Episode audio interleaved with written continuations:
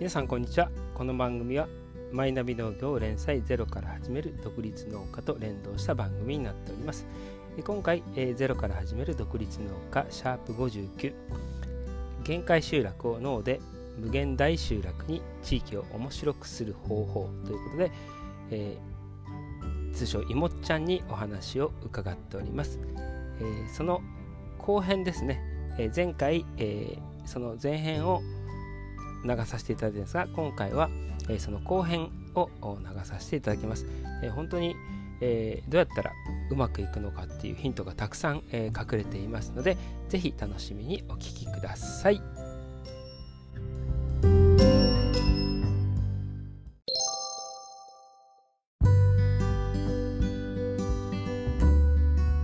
自分でややってしまうこともいいと思うんですけど伝える人がいなかったら完結しちゃうっていうか、それこそあのコンパクトな農家だと、結構もう広げる必要がないので、あんまり情報発信しないっていうか、お客さんももう十分いるし、これ以上来てもらっても困るんだっていう感じになると、誰がこんな面白いことやってるって伝えないと、伝わらないっていうか、その、うんうん、ありますよね。でもやっぱりそんな中でもやっぱり全国回ってコンパクトでやってるっていうことがまさにその気持ちの中でこれならできそう広げられるっていうのがあったんでしょうね。うんうんうんうん。いや本当そうですね。だからこっちのこのこの人たちのこの考え方とかその生き方、まあ、源さんもそうですけど、うん、まあ、素敵だなと思ったというかそそっちのことを伝えていこうっていうふうに思いましたね。うん初期のスタッフ集めはどうやってやられるんですか？あの、ああいうページとかは全部、あの、その社内でやってた、うん、全然全然。だから、その、外の人たちに作ってもらって、まあ、本当よくやったなっていうぐらい、うん、適当っていうか、まあ、あのこんな感じみたいなのはあったけど、うんいや、あの、元からすごくセンスがいいなとか思いながら見てたんですけど、思いは伝えた後はその、お任せした感じ。まあそうですね。で、当時スタッフたちももちろん僕もそのブランド作りとか企業のコンサルティングみたいなこともやってたから、うんうんうん、まあ、なんかこうデザインとかホームページ作ったりとかっていうのはまああのプロデューサーとしてはいろいろ関わってきたわけですよ。うんそういう方向でデザインいろんな人たちにやってもらってで初期はうちであの広告の仕事を一緒にやってた連中と一緒にやってってましたね。うん、やっぱりそこが面白いなと思うんですよ。やっぱデザインってあの今回のあの最後のたまり屋さんのドーナツもつながるんですけどまあ蓋開けて後から見たらねあじゃあ加工で、あの、ドーナツ、誰でも思いつくじゃんけど、そのまさにコロンブスの卵と一緒で、やっぱりこう、売り先がある、成功者はやっぱり売り先があって、日持ちさせるとか逆算できてないと、今から見てて本当大変だなと思うので、まあ、これは結果論かもしれないですけど、そのデザインと、でもまあ、やる前はね、あの後から見たら、そんなデザインやってるからですよって言われるかもしれないけど、あの作り上げてる最中って、これが一線になるかどうかわかんないっていうね 塾、塾とかね、あのあたりはあるだろうなっていうのは、ちょっとこう、自分が経営者目線で見るとそう思うし、周りはそう言われるだろうなっていう気はしますね。でも、もともとは、じゃあ、そのコンパクトノライフ塾やる前は、どちらかというとそのメルマガとか、有料メルマガとか情報発信みたいな形でやってたんですね。そうですね。それでやってました。文章はほとんどそのその当時は妹ちゃんが書いてたんですか？うん、全然もうライターさんにお願いしてそのライターさんもあの自分ごとになるようにあの彼らの存在はあのうちの中でもまあ要はそのライターっていう形であの僕らがお願いするっていうよりも、うん、あのー、まあその彼ら自身も探求していきたいと思ってる人たちに一緒に取材に行って、うん、あの文章を作ってみてよみたいな感じで最初はやってましたね。ああ、だからやっぱプロデュース業だけど、あの、さっき言ったクライアントワークというよりは自分ごとにしてやっていくっていう思いも伝えるって感じ。そうなんです。だから、なんかライター、まあでも、ちゃんとギャラは払ってました。いやもちろんもちろん、そこがすごいなと思って、自分はギャラ払いたくないので、自分でついついやって、アップアップになっちゃって、広げられないんだけど、いや、やっぱギャラを払えるっていうのは勇気だなと思いますけど、まあ本当めちゃくちゃお金がもう湯水のごとく出ていきました。うん。面白かったけど。いや、その時だって、コンパクトノーライフ軸は、自分も今、なんかやろうと思うと、いや、あの値段安いな、これだけの人にと思うけど、パッと見たらやっぱ高いとかね、言われるじゃないですか。その当時、まだインターネット軸ってそんななかった時に、やってっていうのはやっぱすごいなって思いましたね。ありがとうございます。で、じゃあ、そこで、今、あの、さらにプレイヤーのプレイヤーとして、もちろんそのコンパクトノーライフ塾、今年もまあやられていて、多分回数は少しずつ減って、まさに実践塾みたいな感じで、あの現場になってくると思うんですけど、それが、そのたまりに帰ってやろうと、その前前から少しやってたっていうのと、ちょっと聞きたいのは、多分これは、あの、いもちゃんのキャラクターだからこそできたっていうのはさっきから思ってるところもあるんですけど、なんとなくこう、そんなこと言っても、いもちゃんがお金いっぱい持ってるからできたんだよとかって思われると思うんです。か勝手に自分のイメージも。うん。だから資金調達って実はそんな簡単じゃなかったんじゃなかろうかなっていうのも推察しながら、じゃあ、じゃあもう本当にプレイヤーのドンプレイヤーとして、もう今もう家も引き払ってたまりに行かれてるんですよね。そうです。そうです。そのさらにギアをこう、ね、クライアントワークからそっち側に変えてのさらのギアをこう変えるって何かこうあったんですか？もちろんその奥様が亡くなられたキャンパスとかで言うのはあったんでしょうけど、うん、そのさっき言った、その当時はまだまだちょっと準備ができてなかったっていうのは。あのでも一番はね僕はその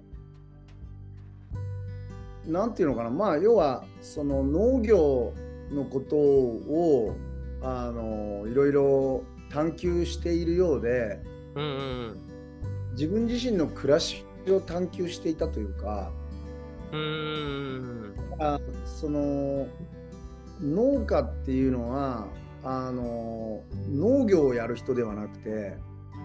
僕は農的な暮らしをする人だっていうふうに思ってるんですよね。うんだからまあその自分でもその農的な暮らしを極めたいみたいなのはあったし、うん。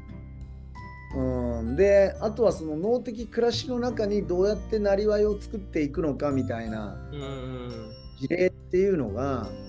まあそのいっぱいあったんですけどいっぱいそういう人たちに影響を受けてきた結果うん。まあやっぱりそのコンパクトこれがコンパクトノーライフだよみたいなもののなんかあの自ら率先してそれをこう形として表現したいなっていうふうに思ったんですよね。だからこういうコンパクトノーライフ作っていこうよみたいな。うん。でもそれってなんでかって言ったらまあその農村には担い手がいないとかうん。人たちがどんどんいなくなってるっていうのは事実僕も感じてきたことだしもう自分のその地元も沈みゆく農村だっていうふうに思ってたんだけども、まあなんかあのーじゃあ担い手どこにいるのって言ったら都会にはめっちゃくちゃ人がいるんですよ。うんうんでその都会ののあの人たちに農村これから面白いよっていうふうに伝えていくことができたらその人たちのスイッチが入ってうんどんどん人が農村に行くんじゃないかなと思ってるんですよ。うん。だからそのそれを僕は見せたいと思う。うん。ほらねこの農村のうん面白いよ。僕がうん30出したけど東京でもめちゃくちゃ面白い人生を歩んでたけど、でもこっから農村の暮らしがめちゃくちゃ面白いしこういうの形いいんじゃないの？っていうのを率先していかないと背中見せていかないと、説得力ないじゃん。っていうふうに思ったんですよ。うん、やっぱり紹介のステージから背中を見せるステージになってでもそれは多分いろんな農家さんやあのへまあ今ちゃんが言う変態的農家さん。まあ、変態的農家ってある意味だから変態的百姓ですよね。100の仕事でなんかなり合いを立ててるパターンはいろいろあっても、基本は多分、その以前のような農家が作ってさえいればいいっていう人たちって生き残っ生き残ったらもちろん大規模で生き残ってますけど、多分そっちじゃないからこそのコンパクト脳に注目しながら、そこに行って、しかも実践者になった。で、うん、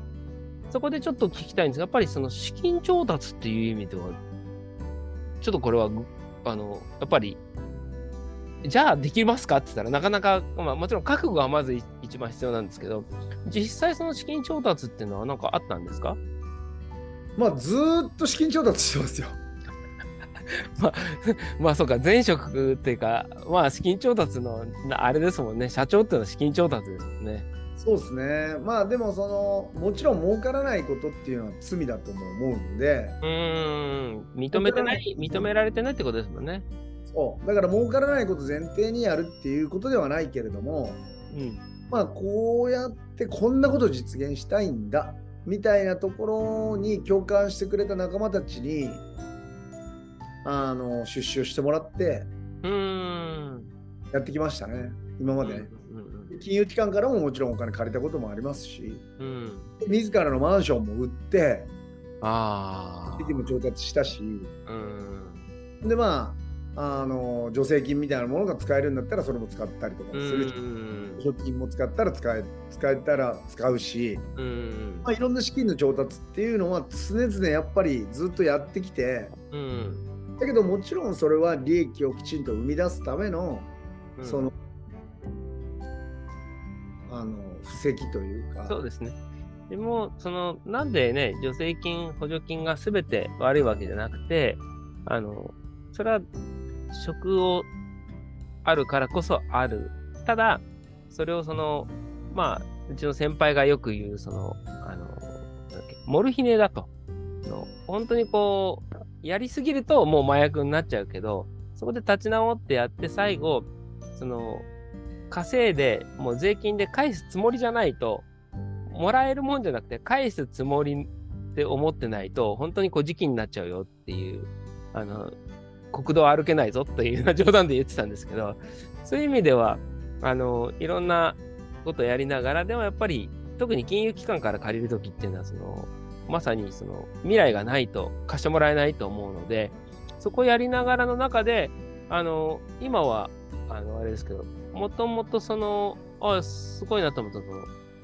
マヨネーズ、豆乳マヨネーズでしたっけ、うん、それをその発想したのが、あの、スタッフの一人だったってことね。うんうんうん。そうなんです。うん、うちのスタッフ、19歳の女の子が、うん、うん、マヨネーズ美味しいですって言って。その、それをその、自由にその、させてたっていうか、なんか課題が与えてたりしたんですか？いやなんか与えるっていうよりもまあまあそうですねその豆乳クリームチーズみたいなものを作ったり豆乳マヨネーズ作ったりしてるけど豆乳クリームチーズもあの最初、結構もうクリームチーズだって言って作ったんだけど結構すごい手間がかかるんですよ。うん。かかりますよね。うん、だから豆乳クリームチーズはちょっと手間かかりすぎるからちょっとやめようって言ってまあやめてないですけども、一応ちょっとあのそこまで力入れることなくもうちょっと楽に作れて美味しいものっていうのがマヨネーズなんじゃないのっていうので豆乳マヨネーズ作ったっていうところですね。まあそれも別に僕が社長でスタッフに作らせたみたいな感覚では全然なくて、うん、一緒に作ろうよっていうので、うん、彼女がこう面白いですよって言ってこういうのがいいんじゃないですかって言って作ったっていうところです。ただやっぱりその社長としてはあの、まあ、資産が多分大、ね、あの聞いてると大豆があって、大豆を商品にしなきゃいけない、米を商品にしなきゃいけないっていうのはあったと思うんです。ここら辺のこう、バクッとこう、いもちゃんの中にあったのか、あ、それ豆乳マヨネーズだったらいけそうっていうのがあった。どどっちなのかな？最終判断はどこら辺でしたのかな商品化の。うーん、まあ、その、ぶっちゃけ、その、もう、廃校を生かしてとかその地域にある建物を生かしてカフェとか、うん、あ宿泊施設とかっていうのをやりたいっていうのは結構初期段階からあったからなんかこう商品を作るっていうのは一個の過程だっていうふうに思ってましたよね。だからそこを目的にしてたわけじゃないというかブランドを作ってってそのブランドが構築されていくためのこの道筋にその商品もあったというか。うん、ね、いや本当それこそそのああいいよねっていうなんかこう利活用して宿泊があって脳体験ができてっていうのはいいけどこうまあ誰でもが二の足踏むというか、できないけどそれはその山ちゃんの中でそのこれがあったら来てくれるっていう革新的なものってあったんですか？それはもうやりたいからややって後でこうなるのかその一応そのここは今求められてるだろうっていうなんとなくこう漠然とまあいわゆる、えー、自分たちが言う、えー、根拠のない自信みたいな。でもでも根拠はないと言いながらちょっとこうあるっていうどっかあったのかなっていう。あのね僕は本当根拠のない自信だったけれども、うん、一つ思ってたのは僕は全国いろんな農家に会いに行って、うん、その農村でアクションを起こしてる人たちがいたんですよね。うん、でこんなところでアクションすんの？みたいな場所に店出してたりとか。あ確かにね、うん、なんかコミュニティコミュニケーションがなんかできる場所を作ったりとか。うん。でそこで農業もやりっていう人たちがいたんですよね。うん。だからなんか僕は自分がそのやったらヒットするだろうとかっていうことよりもまあやりたいからやったんだけど、うん、やりたいからやっ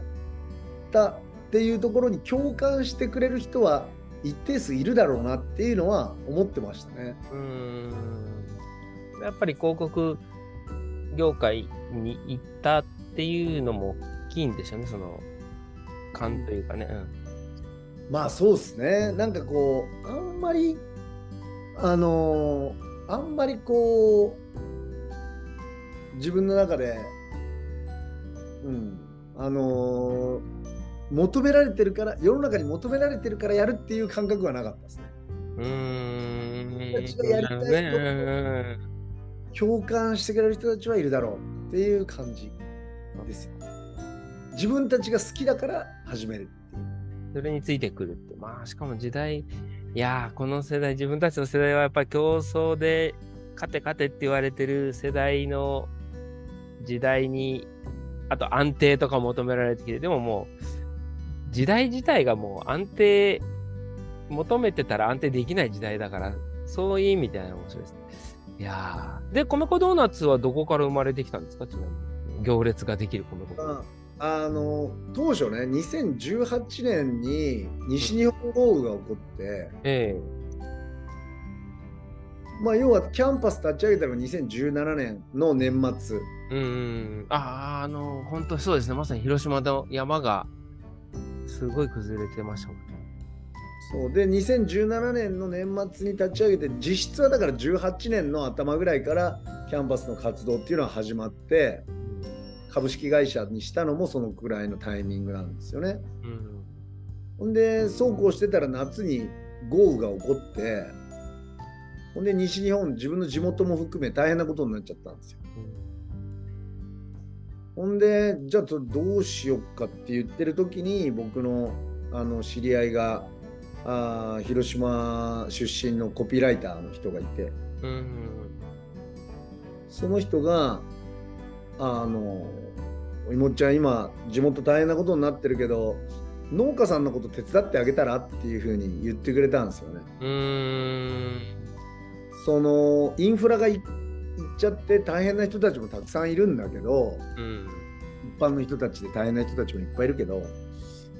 いもっちゃんは農業のこと始めたんだからうん。その地元の人たち助け地元の農家の人たち助けたらみたいなこと言われてうん。こうだねって言って地元に地元でじゃあそれちょっとやろうって言って地元に入ってボランティアやったんですよね。うん。でボランティアやってる時にいろいろああでもないこうでもないなんてあのもうよもやま話的にその農村のビジョンをボランティアであの泥かきしながら夜な夜な語ってたんですよ。だったらあのそこでいろんなプランが生まれてうん。その地域の人たちと話してたらここ貸してやるよって言って田んぼ貸してもらえたりとかうん。なんかやってみろって言われてほんで始めたのが大豆作りなんだけど大豆作りだけじゃなくてそのその前にえっとその前のプランはえっとまあ復興のためにはその西日本豪雨からの復興で菜の花畑を作ろうと思ったんですよ。おお。5月とかね満開になってゴールデンウィークシーズンとかにすごいそのまあもうゴールデンウィークよりもうちょっと前かあの3月とかぐらいに菜の花が満開になってそこに人が訪れてくれるっていうことになったら地域活性化するやんみたいなぐらいの感覚ですよ。でそのその大豆大豆じゃねえやえっと菜の花畑の裏っ側で今度あの夏になると米を作ってうん。でその米でそのあてかな菜の花は菜種油にしてうん。油を絞りうん。今度米を作ったらその米で米粉の揚げパンを作って。循環させようと思ったわけですよ。すごい大変そう。なんか今聞いてるだけで大変そうだ。すげえ。けどもう机上で考えてるんでうん。そうそういうの面白いじゃんみたいな。ああ、なるほど。なるほど。なんかもう、ああなたね、あああなたが絞るのとか、まあ、ついつい、ついついこっちの立場だとこう、行きところですけど、ロマンはね、ありますよね。ロマンあるでしょ。うん、ロマンありますよね。確かに確かにだから菜の花畑でな菜種菜の花をいっぱい作って菜種油絞ってで米も作って米で米粉の揚げパン作ったら面白いなーっていうふうに思ってでそれを探求し始めたななんかやってみようみたいな。でもあの農地借りたはいいけど耕す人いねえなみたいなうん いないですよね。なんかね、うちのスタッフたちをなんか、じゃあちょっとお前行ってきてくれって言って、うん。広島にちょっと住まわせたりとかして、そんな感じ、そんなな、な、なし崩しにやってたんですか？そうですよ。本当に。もう、すげえ。すげえ。舐めてんのかっていう感じですよ。うん。ほんでまあ地元の同級生たちに頼んだりとかしながら、いや、これちょっと、あのー予算はちょっと俺なんとかするから、ちょっとみんなで、あのー畑耕していこうぜなんて言いながら、すげそっえ。そっから始めたんですよ。うん。でどんどんどんどんそこからビジョンを作ってうん。見ると菜種油全く絞れないじゃんっていうことが分かったりとか ですよね。ですよね。で米米作るにしても溝がもう完全に結構いかれちゃってたからこれ米作るにも大変だみたいな。で米を一部作ったはいいけどその大豆もあの一部植えてうん。米だけじゃないあの大豆も植えて大豆も作ろうになったんですよね。うん。大豆の商品って何がいいんだろうって言った時にあのー菜種油となんか掛け合わせたその豆乳マヨネーズとかうんうんいいよねみたいな話にどんどんなってってまあやりながら本当いろいろ紆余曲折ありましたよ。うんであの米を作れるようになってあじゃあ米を作れるようになってっていうか米米をなんかあの一回作ったことあるんですよ。そのうんうん1年ぐらい前に米作ってみてあ米作れるねっていうので一部米一旦 2, 2単ぐらいかな？2単ぐらいから作って、で米も美味しいなーなんて言いながら あの米粉の揚げパンはなんか作りたいねっていうのはずっと思って。で3年やりました。あの畑作りをね。うんうんほんで3年目にしてようやくブランドができたっていう。おあのだいまずは豆乳マヨネーズ豆乳クリームチーズを商品化して。ほんで一回東京でも仲間内集めて発表会みたいな感じのことちょっとやったんですけど、その時も揚げパンも作ってで揚げパン作ったはいいけどまあお美味しかったけどその時はちょっと小麦も入れてたんですよ、うん。お100%米粉で作るっていうのが結構大変で、ーうん。うん、んでその時はねあの助成金もらってたんですよ。助成金うん。助成金か、うんうんえ山村活性化交付金交付金まさにねさっき言った、うんうん、今それで逆に全国行ったりしてますもんね。あいやそれはねああれは別か。あれは農産漁村関わり創出事業っていう。う、んまた全然別のあそ漁村う。だからその山村活性化交付金っていうのをあのーまあ引っ張ってきて。うんうん。でそのまあ6次化を支援するみたいなでそれの資金をあベースにしながら3年間は農業とその商品開発っていうのをやってきたんですよ。どのあたりからいいけそうっていうのはその売り出して突然そのブレイクしたのかあのあなたはこれはいけるだろうっていうのは。時間軸で言うとうん2018年に農地を借り始めてえで2019年から山村活性化交付金っていうのを入れてえうん。ほんで山村活性化交付金入れて始まったのがだから2019年の春から農業をどんどん始めてね。うん。ほんでえっとコンパクトノーライフっていう哲学に行き着いたのはうんうん2019年の年末なんですよ。意外と本当にこうあれなんですよね、うん、流れ的なんですよね。流れがねあるだからコンパクトノーライフっていう哲学に出会っ自分でまあ思いついたというか。うん小さい農家の営み方がこれから面白いんだに自分でスイッチ入れたのは2019年末。だからそこからコンパクトノーライフ塾。そうですね。を準備してコンパクトノーライフ塾が立ち上がったのは2020年のうんうんうん。あるんですからだからその2019年とかっていうのはうん。まあ完全にもうそのコンパクトノーライフにはまだ行き着いてなかっただからうん広大な田んぼを借りたはいいけどうんどうするって言ってた、そうですね。でしょうね。うんだから出口を先に決めないそとね。うん作らないと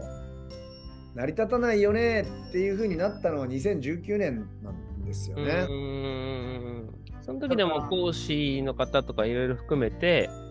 ぱり、まあ、そのコンパクトのライフ軸自体のコンセプトもそうだったと思うんですけど、やっぱり、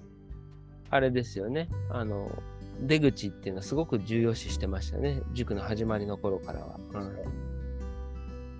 だから僕も本当に時間かかって今の状態にどんどんうんうんうんうんなってったけど2020年に確信を得たのはやっぱりその2019年にコンパクトノーライフっていう風になった。まあ源さんの本を読んだ時もその頃ですね。2019年の夏ぐらいに、ああやっぱコンパクトノーライフだよなっていうかコンパクトノーライフっていうか小さい農家の営みだよな。ありがとうございます。うん。でそうっすね。まあどんどんそっちの方向に行きましたよ。うん、うん、なんかそう。あのー、ち小さくてもうまくいくんだ。う大規模な人たちを見てもなんかコンパクトなやり方が素敵だなっていうふうに思えるようになったというか。うん、それはじゃあその米粉ドーナツが今その受けているのは結果論でありあのやっぱりでも思思いの軸があるからこそできることなの。っていうのはなんでかって言ったらその今からやりたい人にやっぱもちろんあのいろんな人も受け入れてるしこの間もね若者が来たっていうのね。多分あのいもちゃんの中ではどんどんそのオープンにしていくだろうから、うん、なぜならそのできるように限りがあるからとは思うんですけども、うん、でもそのじゃあ同じことを全く別の地域でやって形だけ真似てもうまくいくとは限らないじゃないですか。うんうん。うん、どっかにその地域でできるとかなんか核があるとしたらあえて言うならその米粉ドーナツの場合はいもちゃんから見ると何がこう成功の要因っていうかそうっすね。なんだろうな。まあでも、あのー、成功の要因は、うん、いっぱいあると思うんですけど、なんかいろんなものがバランスして、このなんか、まあ、成功と呼べるかどうかはちょっとあれだとしても、うん、まあ、あのー、プチヒットしてるなっていうところで言うと、いろんなことのバランスだなっていうのは思ってるんですけどやっぱり一つはその世の中的に健康志向っていうものは強くなってきてるっていうのは感じてますかね。でそのグルテンフリーっていうものを求めてる人、アレルギー小麦アレルギーみたいな人たち乳のアレルギーとかのが結構増えてるから。そこは一つあるんだろうなっていうのも思うしあと本当このこの背景みたいなところのあの限界集落の中にポツンとあるわけですよ。ねえそれがすごいなと思って。でポツンとあると逆に目立つというかうんうんもまああるのかなと思うんですよ。でそこで自分たちで作ったお米からあのこれを生み出していくんだよっていう意思がその面白いっていうふうに思ってくれてるじゃないかなと思うし。だけどだけどここが結構ミソなんですけど今年はまだ自分たちでお米作ってない。あつあの自分たちのお米で米粉ドーナツ作ってるわけじゃないんですよ。うんわかります、うん、それはやっぱり僕らのそのコンパクトのライフで磨いた哲学をその字で言ってるというか、うん、うん、まずは米自体は仕入れてその米で、うん、米粉を削ってそれで作った米粉ドーナツを販売して商売を先に設計しながらそこで農業をまあ確立していこうとしてるっていうことです。あでもよく野菜セットをその仲間とうちで組んでいいんじゃないかと。うんうん、先さえ分かったら今だったら例えばもう米粉ドーナツそれだけ売れるんだったら、じゃあ米安心して育てられるよねっていう。例えば自然農で安全性重視して、そのいわゆる今のあの市場とかの米に合わせる必要がないっていう特化した形で安全性の特化と米粉ドーナツにあったっていう意味では、それがやっぱり強いので、そこがやっぱり、山ちゃんのやってきたことだなと。ちなみに、この先、さらにじゃあサウナ施設とかも作っていくっていうのはあると思うので、実際今度、あの、遊びに行かせていただきます。なんかイベントもあるみたいですので、えー、もう。で、えー、っと、では、えー、っと、前半的には、あの、今、じゃあやりたいとかいろいろこう、地域活性とかって言われてる中に、まあ、あの、ある意味その課題先進みたいな感じで言われてるけど、いもちゃん的には、どうやったら地域をこう活性していくっていう手助けになるっていうのはありますかね？なんかこう。うん。あります、ね、うまくいかなかったりするっていう人が多い中に、ともちゃんがこうやってやるっていうのはどういうふうにこう、こうもしあのやりたい人がいるときに、なんかこういうふうに、まずは、まずは心声かけた方がいいよっていうのは、なんかありますかね？まずはやっぱり、その、地域に産業をもう一回作ろうっていうそのビジョンというか、うん、それが絶対必要だと思うんですよね。うん、こんな風に産業を作り出すのか。うん、産業っていうのはその決して機械機械とかすごいその装置を入れた都市化みたいなこととかそういう文脈ではなくて、もっと言うと農村を農村として活性化するにはやっぱり産業農業なんですよ。うんうんうん、農業をどうやって産業化するかみたいなビジョンが僕は農村においてはめちゃくちゃ必要だなっていうふうに思ってるんですよね。うんうん、農業を産業にするために。ああ、なるほど。ああ、当たり前のようで、当たり前のようでなってないですもんね。そう。みんなすごい不確定な要素っていうのがすごくある中で自然と向き合ってやっているから、だからそのどうやって産業にするかって言ったらやっぱり出口の設計とセットで語っていくべきだと思っていて、そのコンパクトノーライフで磨いてきた哲学そのものなんですよ。だから6次化って言われるのは商品化するのが6次化なんではなくて、農作物を作り出すところから出口の設計を完璧に作っていくところまでが僕は6次化だと思ってます。そのためには6次化っていうのは商品を作るっていうのも一つかもしれないけれどももっと言うと体験機械みたいなのも作って宿を作ってを作ってっていうこととかあともツアーを作ってみたいなこととか貸し農園をやってみたいな。これ全部6次化なんじゃないかなと思ってますね。だから6次 ,6 次化の可能性っていうのはめちゃくちゃいろいろあるよ。っていうふうに思っていて、そうですね、そこを作ることと農作物を作っていくっていうのをセットで産業としてどうやって根付かせていくかというか生み出していくか。だから農業を復活させるっていうのは農作物を作って農作物を右から左に下ろしていくっていう販売していくっていうことだけじゃないよっていう。自分はその中でもやっぱキーワードはよく畑を舞台にしてもうあのどうやったいい舞台として使うってやっぱ現場に来てもらうってないとよくその都会のそのなんとかコンサルタントが行ってもうとにかくその新商品作って都会に売れましょうって言ったらもうみんなあるわけでじゃあジャムがあってどんだけ年間ジャム買うんだとかってあるけどやっぱりその価値がやっぱり地元の人に愛されないと長く続かないし、地元の人がこう贈り物とかにしてったり、地元の人がこう、車から、都市だけど車から30分1時間行ったら、そこに行けるっていう人に愛されないと、